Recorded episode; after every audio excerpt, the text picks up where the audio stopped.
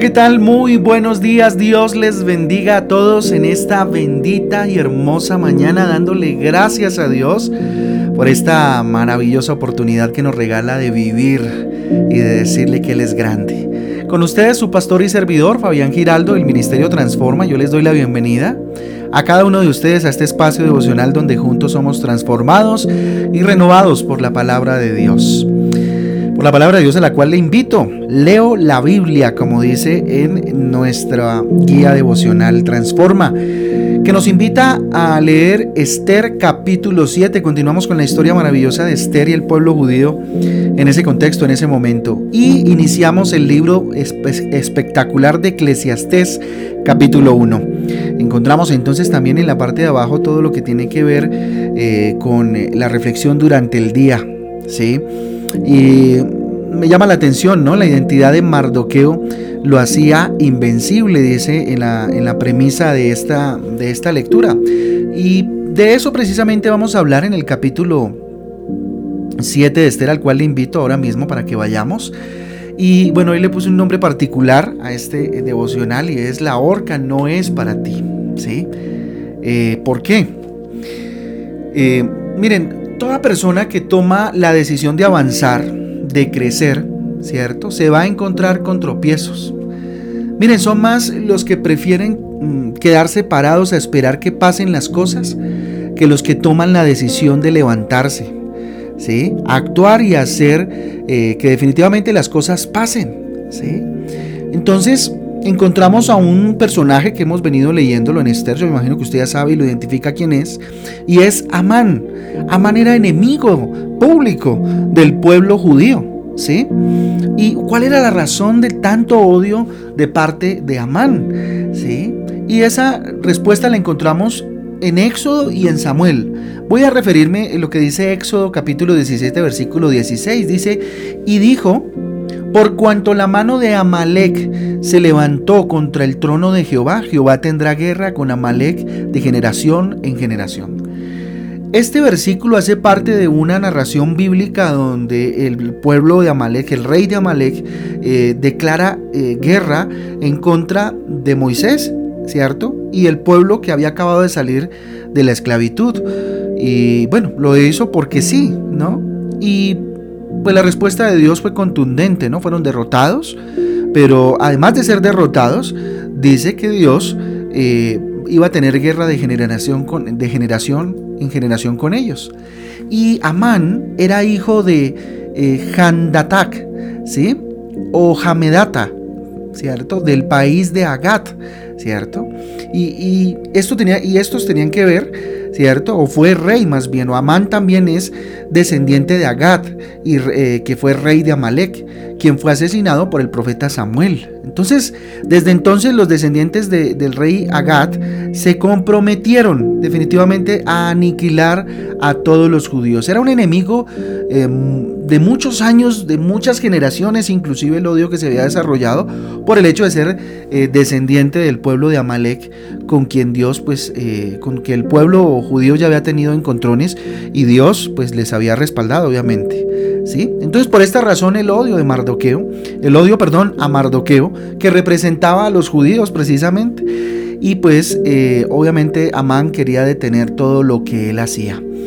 Mire, Satanás utiliza personas para detener la obra que Dios eh, te ha encomendado, ¿cierto? La mejor forma que tenía Amán para detener a Mardoqueo era ahorcándolo, ¿cierto? Ahora, ¿por qué digo que ahorcándolo? Miren lo que dice eh, Esther capítulo 5, devolvámonos un poquito al capítulo 5 en el versículo 14, que ya debimos haberlo leído. Dice lo siguiente, y le dijo Ceres, su mujer, y todos sus amigos, Ceres era la mujer de Amán, ¿no?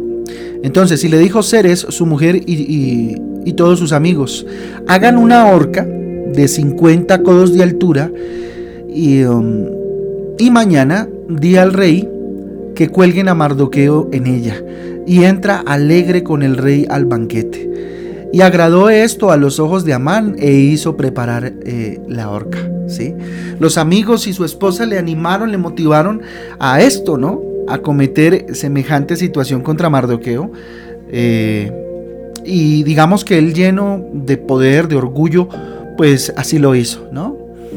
Fíjate que si tú has tomado de pronto la decisión de salir del montón, ¿cierto? De marcar la diferencia, la diferencia actuando y, tal vez luchando por conseguir esos sueños que Dios ha puesto en tu corazón, lo más probable es que ya te ganaste eh, muchos enemigos que te quieren ahorcar, ¿sí?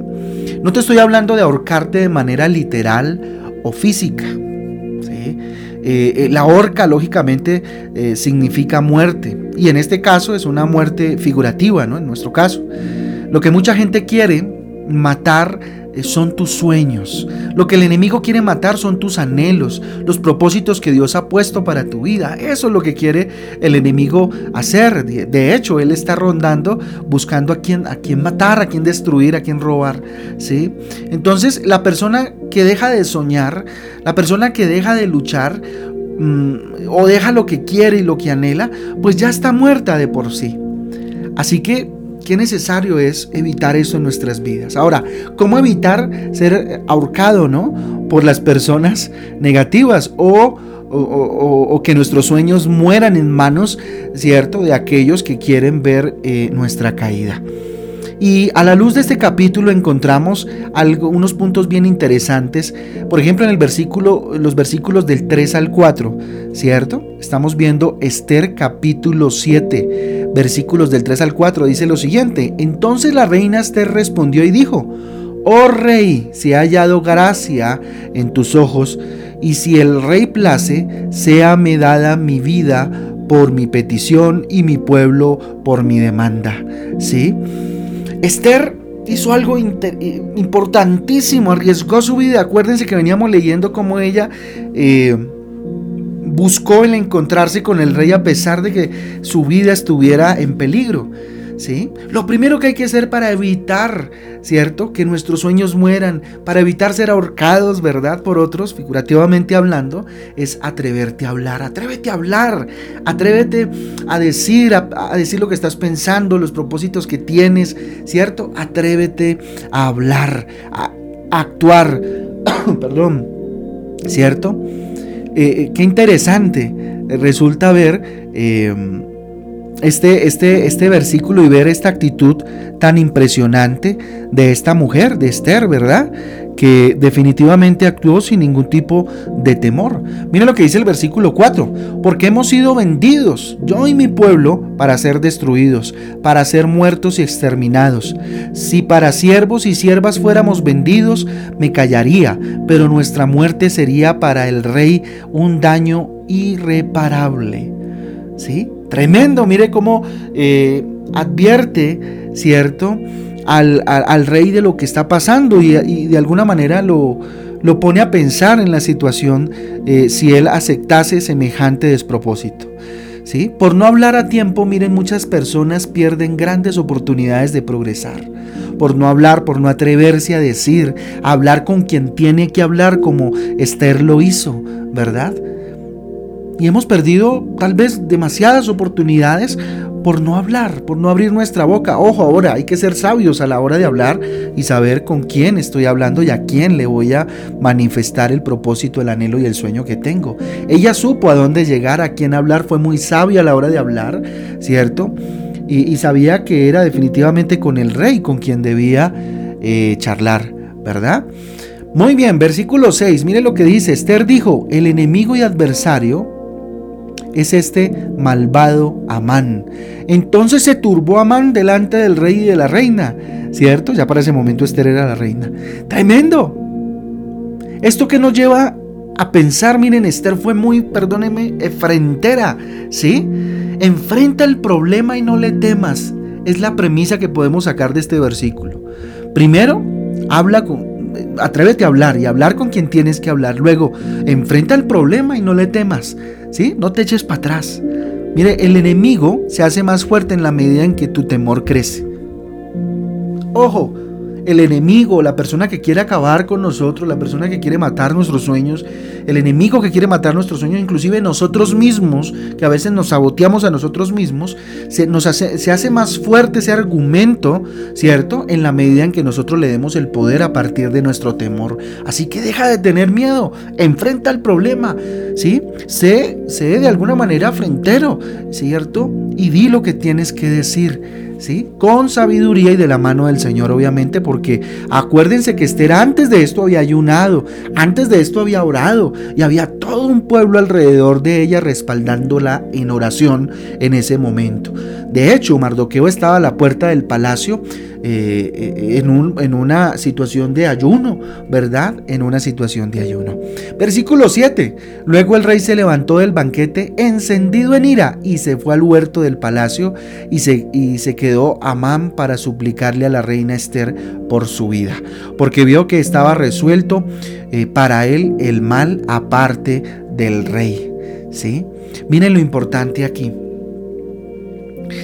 Miren, eh, ¿Cómo evitar ser ahorcado por eh, las personas negativas? ¿Cómo eh, evitar que nuestros sueños se vean en peligro por aquellas personas malintencionadas? Entiende que tu enemigo está muerto de miedo, solo que él espera que tu miedo sea mayor que el de él. Algo que me enseñó alguna vez mi padre precisamente. ¿Sí? Hijo, entiende y deja esto para tu vida. Así me lo dijo. Que el enemigo o aquel que te quiere atacar siempre va a tener más miedo que el que tú tengas, que el que tú tienes. Y espera que tu, miedo sea mayor y con eso eh, utilizarlo como el contra, un arma contra ti.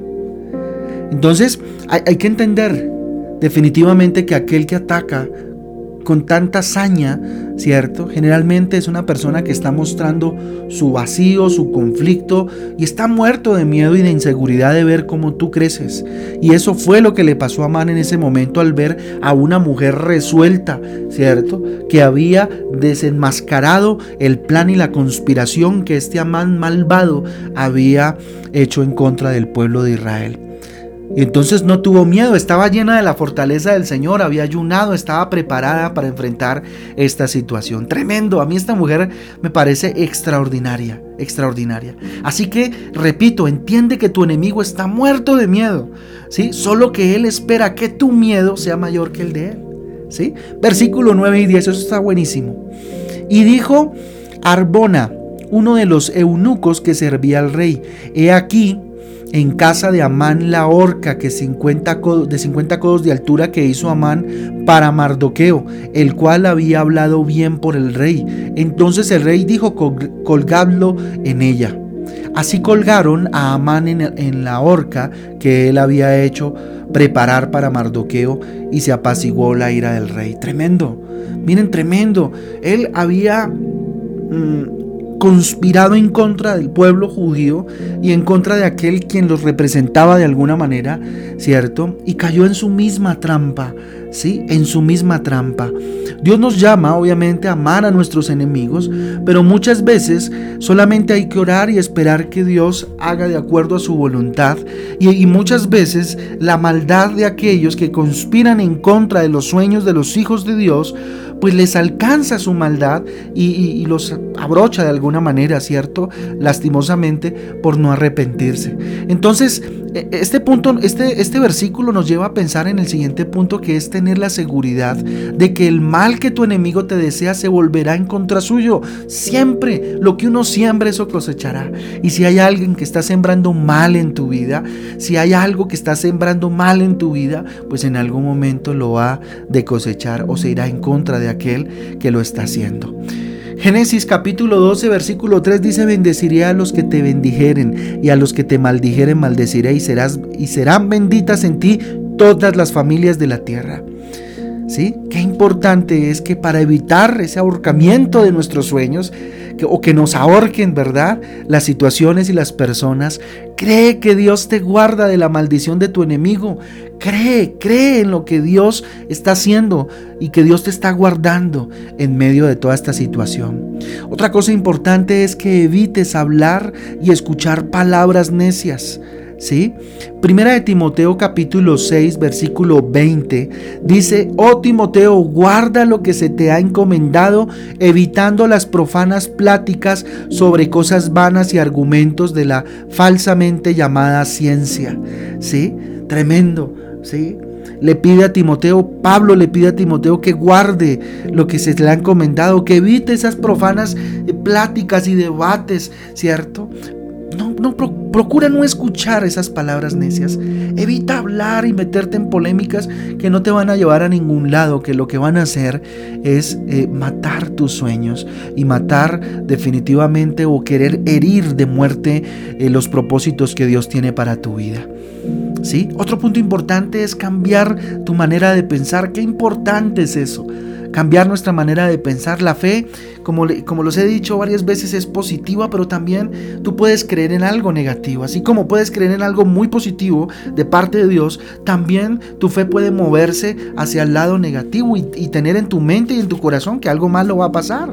¿sí? Si tú crees que no puedes, pues esa es tu fe y eso es lo que tú crees, por tanto nunca vas a poder, ¿sí? Si tú crees que eres capaz, que Dios te da la fortaleza, la fuerza, que Dios te da la capacidad, ¿cierto? Y que lo vas a, a intentar, esa es tu fe, por lo tanto lo vas a lograr de la mano de Dios, obviamente, siempre guardando la humildad. Efesios capítulo 4, versículo 23 dice, y renovaos en el espíritu de vuestra mente. Es necesario renovarse, es necesario permitir que Dios transforme nuestra mente. Así que este mensaje que hoy Esther nos está dando tan poderoso, esta historia de Esther, de Mardoqueo, ¿cierto? Esto que le pasó a Amán, tomémoslo para este mes que acabamos de iniciar el día de hoy. En la madrugada de este, de este día, ¿sí? Iniciamos un nuevo mes en el cual necesitamos empoderarnos de lo que Dios nos ha dado, de los sueños, ¿cierto? Aún en medio de esta situación. Tú no fuiste hecho para el fracaso. Así que no dejes que el mundo y los que son mediocres ahorquen tus sueños y trunquen tus metas para nada. ¿sí? Las metas y los propósitos de Dios son eternos y nada en la tierra puede romper lo que Dios en su mente eh, ya lo declaró eterno. Así que esfuérzate, sé valiente, confía en Dios y podrás lograr, lograr lo que eh, Dios te ha propuesto, lo que te has propuesto en tu corazón lograr. Así que vamos a orar en ese sentido y vamos a orar para que este mes sea en esos términos. Bendito Dios, te damos gracias por tu palabra maravillosa, Dios. Bendito eres. Tal vez muchos, Señor, han querido construir orcas figurativas para, Señor, colgar nuestros sueños ahí, para burlarse de ver colgados nuestros sueños y haciendo muertos, Señor. Pero dígale hoy, Dios, yo me revelo contra eso, papá, humildemente. Bendito Dios, con tu poder y tu gloria, Señor.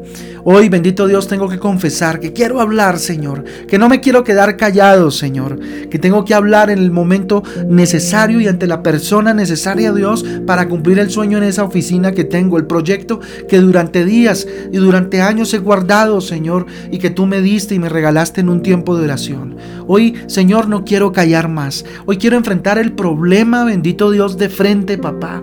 Hoy quiero enfrentarlo de verdad. No quiero temer más ni esconderme más en el miedo, bendito Dios. Este es un mes que va a ser de bendición, dígale. Este es un mes, Dios, en el cual voy a ver tu gloria. Bendito Padre, hoy decido entender que mi enemigo tiene más miedo que el que yo pueda tener, Señor. Y que entre más temor tenga yo, Señor, más alimento, bendito Dios, su, su bendito Dios, su, su ánimo de dañarme, papá. Hoy muero al miedo porque tu amor me, me llena, Señor, de seguridad. Bendito Padre, hoy tengo la seguridad que el mal, bendito Dios, que mi enemigo quiere contra mí, Señor, que el enemigo quiere contra mí, bendito Dios, se volverá en su contra en la medida en que así tú lo dispongas, Dios. Por eso debo estar tranquilo, Papito Santo. Creo en ti, mi Dios. Creo en que tú me guardas de la maldición. Creo en que tú, Señor, me guardas del mal, papá. Y tengo quiero tener esa confianza, Dios. Padre Santo, hoy cierro mis oídos y evito Bendito Dios, cierro mi boca también y evito hablar y escuchar palabras necias en el nombre de Jesús. Padre Celestial, Ayúdame y transforma mi manera de pensar. Hoy deposito mi fe en todo lo positivo que viene de ti, Señor. Hoy deposito mi fe en lo que tú tienes para mi vida, bendito Dios. Bendito sea tu nombre. Bendigo el mes de octubre en el nombre del Padre, del Hijo y del Espíritu Santo. Bendiga sus proyectos. En el nombre de Jesús yo bendigo los proyectos de cada uno de estos y estas mujeres, Dios. Que tú, mi Señor, seas guardándoles. Que tú seas respaldándoles, bendito Dios, capacitando Dios, y mostrándoles tu camino. Este mes, Señor, confesamos, es de bendición por el poder, bendito Dios, de la sangre de Jesús, del Cordero maravilloso que nos perdonó, bendito Dios, y del Espíritu Santo. Amén, amén y amén. Muy bien familia, transforma del devocional Transforma. Yo les mando un abrazo, Dios me les bendiga y me les guarde. Empieza este mes con toda pensando y reflexionando en lo que Dios nos habló a través de esta historia maravillosa de Esther y cómo todo terminó de una muy hermosa manera. ¿Cierto? Donde el mal no triunfó, sino que triunfó el bien, ¿sí? El mal triunfa en la medida en que el bien, en el que eh, aquellos que son buenos no hacen nada y toca hacerlo, toca actuar, ¿cierto? Les mando una bendición fuerte, que el Señor les bendiga en este mes y que vean la gloria de Dios en sus vidas y en la de sus familias. Les espero hoy a las 6 de la tarde en nuestro programa eh, Transforma en Casa, hoy empezando con Eclesiastés 1, maravilloso, un tema extraordinario para empezar este mes. Les mando un abrazo, Dios me les bendiga. Chao, chao, Dios les guarde.